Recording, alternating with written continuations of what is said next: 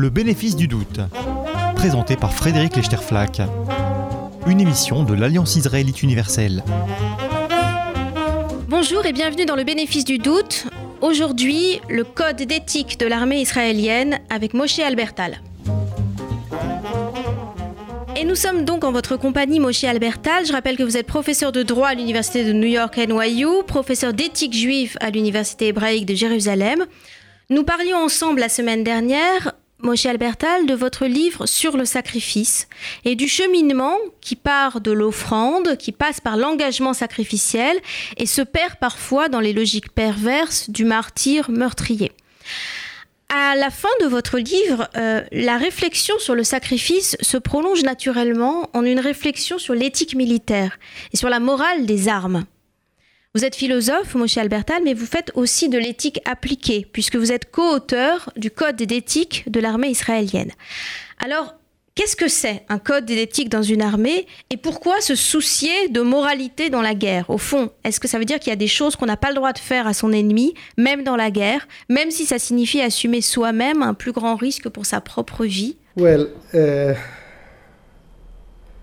the worst thing a state can do. La pire chose qu'un État puisse faire, la pire chose qu'un soldat puisse faire, la pire chose qu'une armée puisse faire, c'est euh, de tuer intentionnellement des innocents ou, des non-combattants. Euh, premièrement, euh, c'est vrai, en termes de droit international et, en termes d'éthique, de diriger ces tirs vers des non-combattants. cela, peut même être vrai au détriment de votre propre sécurité. Si on avait le droit de répondre de manière indiscriminée, de, tirer dans le tas, ce serait plus simple. Euh, on finirait plus vite la guerre. Eh bien non. Les civils ont le droit de vivre et euh, on ne peut instrumentaliser leur vie. Le deuxième point, et, c'est un défi considérable, euh, c'est que dans le type de guerre que l'on mène aujourd'hui, même lorsqu'on vise des cibles légitimes, des cibles militaires qui possèdent un vrai danger pour nous, un vrai danger pour nos civils, malheureusement, il y aura des pertes collatérales chez les civils d'en face ne serait-ce que parce que les cibles militaires qu'on vise sont souvent localisées intentionnellement pour des raisons stratégiques parmi les civils dans un environnement urbain. Eh bien, notre code d'éthique dit on doit faire il faut faire tout ce qu'on peut pour minimiser les dégâts collatéraux. Et donc, le fait que des civils vont mourir dans le camp adverse ne doit pas nous lier les mains complètement et nous empêcher de protéger nos propres civils et nos soldats, mais on a l'obligation de minimiser autant que c'est possible les dommages qu'on infligera aux civils les, autres civils. Ça veut dire par exemple euh, utiliser des munitions les plus précises possibles, uh, uh, si possible.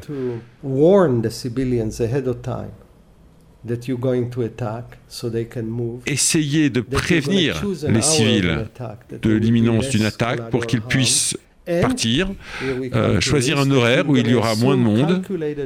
Cela veut dire aussi qu'on va faire assumer à nos propres soldats un risque calculé afin de minimiser les pertes civiles chez l'ennemi. Par exemple, si un terroriste tire depuis une maison, on, pourrait la bombarder du ciel, mais on sait qu'il y aurait 20, par exemple, civils dedans eh bien, on va y aller à pied. Cela veut dire envoyer euh, nos soldats et leur faire prendre un risque calculé. Mais vous savez, il faut se souvenir qu'une armée euh, euh, sait prendre des, faire prendre des risques à ses soldats. Elle développe aussi des techniques pour minimiser ces risques-là, des techniques pour entrer dans les maisons à pied sans trop s'exposer. Et donc, on attend deux choses claires, deux, deux choses très claires.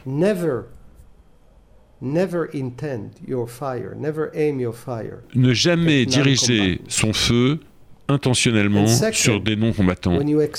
Et deuxièmement, quand on s'attend à des euh, dommages inintentionnels parmi les civils, faire tout ce qu'on peut pour les minimiser. Uh, this is, by the way, rules, and as I said, this is include assuming calculated risk. Et cela inclut prendre euh, un risque calculé pour la vie de ces soldats. Restrict you in actually fulfilling what you have to do, which is protection of your own country. Ces règles ne sont pas faites pour se restreindre dans la tâche de protéger notre pays. Ces normes d'éthique ne sont pas faites pour nous empêcher d'avoir une chance de gagner ou nous lier les mains. Mais c'est le genre de principe qui permet, quand on rentre chez soi, et qu'on se regarde dans la glace, de se regarder dans la glace sans avoir honte. Cela évite le processus de brutalisation des armées. J'ai fait ce que j'ai fait, mais je l'ai fait en m'efforçant d'être le plus prudent et respectueux possible avec toutes les populations, les infrastructures qui ne, ne, faisait pas partie de la machinerie qui constitue un risque pour moi. C'est le cœur de l'éthique militaire. Mais je voudrais vous entendre répondre ici à deux objections qu'on pourrait facilement vous faire. La première, c'est que la distinction entre les combattants et les non-combattants, aujourd'hui, elle est brouillée. Les guerres d'aujourd'hui ne ressemblent plus à celles d'avant. On ne peut pas toujours facilement faire la différence entre les civils et les combattants. Hein, les combattants se cachent parmi les civils, les utilisent sciemment, agissent grâce à leur soutien, leur complicité. Et la deuxième objection, c'est que il est très difficile de demander à des jeunes Israéliens de se comporter de manière éthique face à un ennemi qui, lui, ne respecte aucune limite morale. Et là, on retrouve un problème que le philosophe Albert Camus abordait déjà à propos de la guerre contre les nazis. À quels moyens peut-on recourir face à un ennemi qui n'a pas de limite morale. Comment est-ce qu'on peut garder son efficacité tout en mettant des limites morales à sa capacité d'action? Comment est-ce que vous répondez à ces deux objections, Moshe Albertal Je dirais deux choses. Tout d'abord, un crime ne justifie pas un autre crime. La dernière chose que vous voulez, c'est que vos soldats se mettent à ressembler à ceux d'en face, parce que cela voudrait dire que vous avez perdu la guerre d'une manière plus grave encore.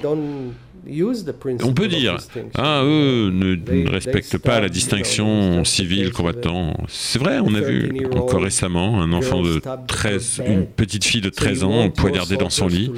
Est-ce qu'on veut que nos, est-ce que vous voulez que vos soldats ressemblent à ça? Parce que les autres le font, est-ce qu'on voudrait qu'ils entrent dans des villages et massacrent des enfants dans leur lit? Uh, Des gens?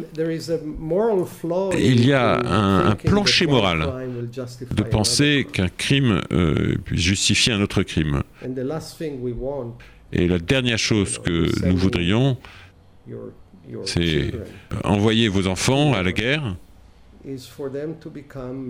qu'ils deviennent euh, des meurtriers de la manière euh, dont ceux d'en face agissent parfois. Donc un, crime ne justifie pas un autre crime. et j'irai encore plus loin. Vous parlez d'efficacité.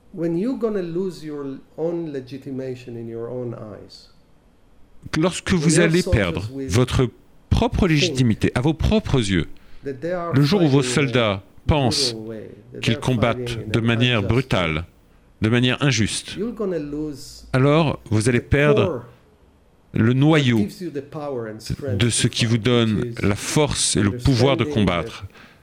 C'est-à-dire de comprendre la justesse, la légitimité de votre cause. Et cela va fragiliser encore plus profondément encore euh, votre capacité à combattre. Et donc, je ne vois pas euh, euh, de tension entre ce que vous appelez l'efficacité et l'exigence morale.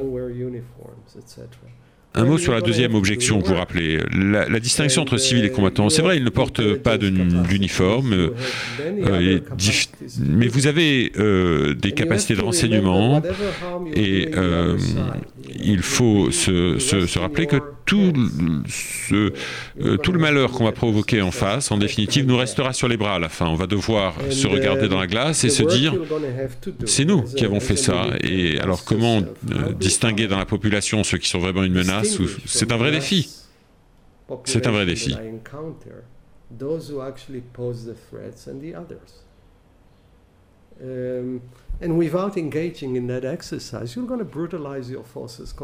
Et si vous ne vous engagez pas dans cet exercice, vous allez brutaliser vos propres forces. Donc il y a un défi, clairement. Deux choses. Premièrement, notre comportement ne dépend pas de ce qu'ils font en face, de, de réciprocité. Ne pas tuer d'enfants n'est pas un principe conditionné à une, la réciproque. Et deuxièmement, la source de notre force, euh, c'est euh, la justice de votre cause. Et je crois que euh, pour le futur d'Israël, notre avenir dans la région, il est essentiel de se demander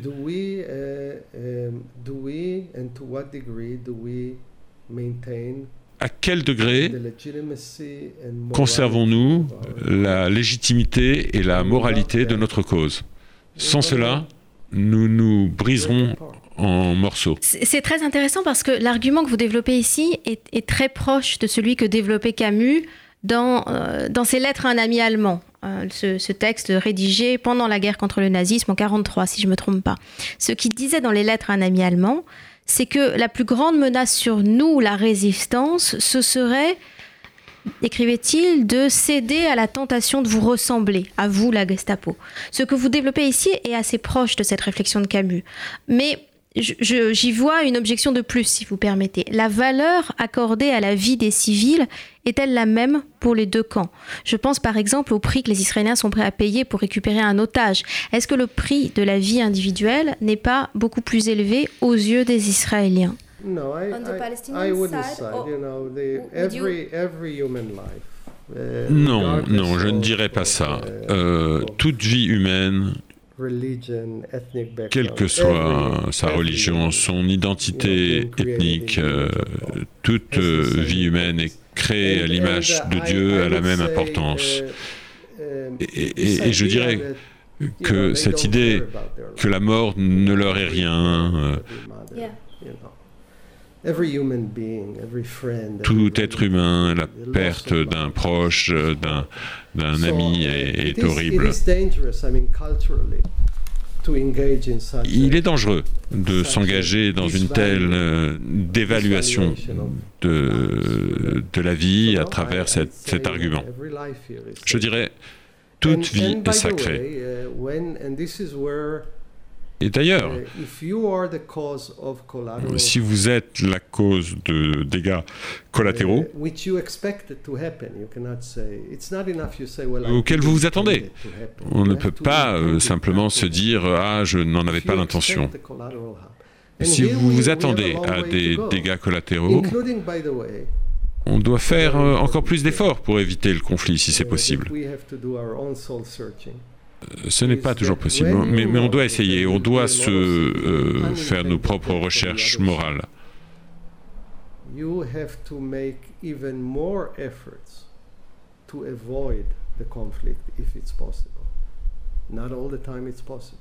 On doit faire encore plus d'efforts pour éviter le conflit si cela est possible, et cela, cela n'est pas toujours possible. Mais je crois que les contraintes morales sur les militaires ne réduisent pas leur capacité et leur efficacité d'action.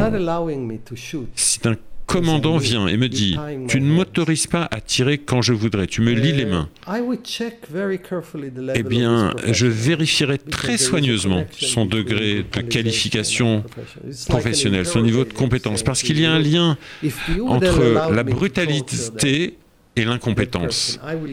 C'est comme quand on entend dire si tu m'autorisais à torturer cette personne, j'obtiendrais tous les renseignements que j'ai besoin d'obtenir. Eh bien, dans ce cas-là, je me demanderais es-tu assez intelligent? As-tu as assez d'imagination, euh, assez d'inventivité pour obtenir ces renseignements par d'autres moyens que la torture? et, et souvent, les gens recourent à la brutalité par manque d'intelligence ou d'imagination. Les militaires ont assez de moyens, de force pour opérer à l'intérieur de ces limites euh, morales et euh, légales.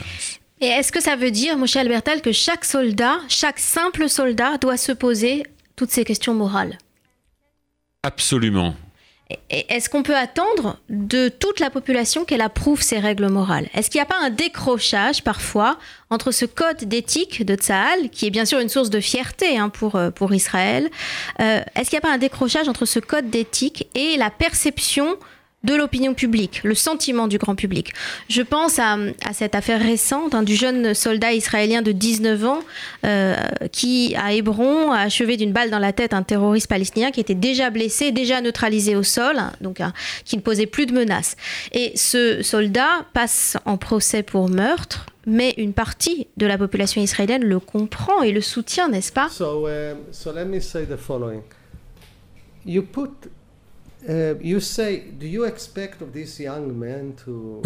voilà ce que je dirais. Euh, est-ce qu'on peut demander à ce jeune homme d'avoir cette réflexion morale, cette responsabilité? Eh bien, on met entre ses mains un pouvoir considérable, celui de tuer. Il a une arme, on lui confie une arme, et on met dans ses mains de grandes responsabilités aussi. Sa performance va décider si on gagne ou si on perd. C'est un agent responsable. Et il sera responsable du simple fait qu'il a le pouvoir de tuer. Il est responsable de se comporter d'une manière morale et légale. Il doit sérieusement intégrer, euh, internaliser trois choses. Premièrement, il doit utiliser la force simplement et seulement pour sa mission. C'est un principe de nécessité. S'il doit enfoncer la porte pour entrer dans une maison, ça ne veut pas dire qu'il peut casser la télé. Ça ne fait pas partie de sa mission. Première chose. Deuxièmement, il ne doit tirer que sur ceux qui sont une menace, pas ceux qui ne le menacent pas. Et il doit savoir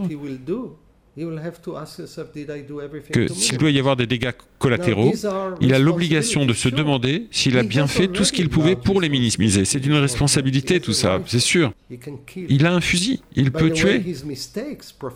Et, ses erreurs professionnelles, euh, ce sont ses camarades de combat qui devront les payer. Alors oui, euh, il porte une responsabilité et on doit le former pour ça. Parce que la dernière chose que l'on veut, c'est avoir de jeunes soldats qui arrivent sur le terrain sans avoir été formés, formés moralement aussi à toutes ces questions sur les valeurs qu'ils défendent. Maintenant, vous me posez une question sur l'opinion publique et, la manière dont elle se positionne par rapport à ce soldat. Je dirais, une grande part de l'opinion publique soutient ce soldat pas parce qu'ils pensent que c'était juste ou, bon de tuer, mais, mais parce que ce soldat se sentait menacé. C'est la première chose.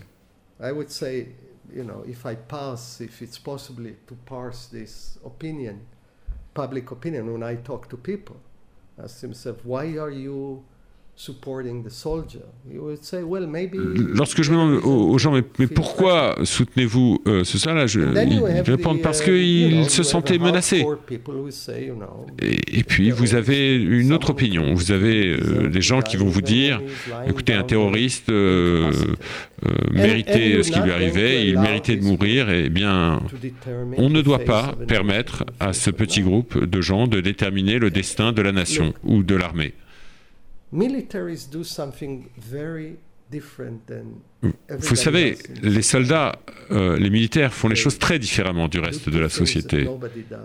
Ils font deux choses que personne d'autre ne fait. Ils prennent des vies et ils demandent à leurs hommes de risquer leur vie.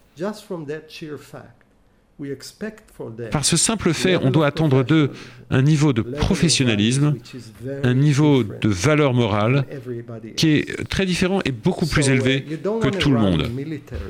On ne peut pas euh, faire euh, fonctionner euh, une organisation militaire et fixer nos standards en fonction des sentiments de la rue. On doit éduquer nos soldats. Et je, crois qu'on doit isoler au maximum l'armée de l'influence de politiciens cyniques et démagogues qui pensent qu'en flattant les réactions de la rue, on peut gagner des votes.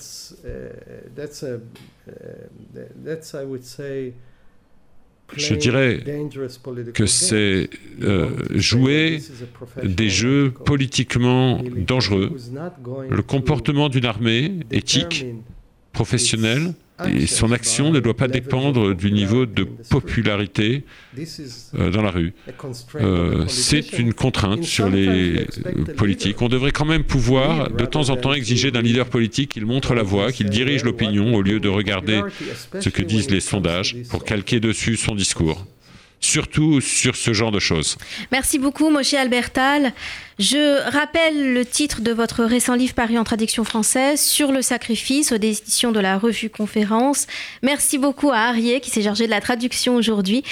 C'était Le bénéfice du doute, une émission de l'Alliance israélite universelle. Vous pouvez la réécouter en ligne sur le site de l'Alliance aiu.org ou sur celui de RCJ radio-rcj.info, rubrique Le bénéfice du doute. Vous trouverez également mis en ligne la version originale en anglais de cet entretien. À la semaine prochaine. C'était Le bénéfice du doute, présenté par Frédéric Lechterflack, une émission de l'Alliance israélite universelle.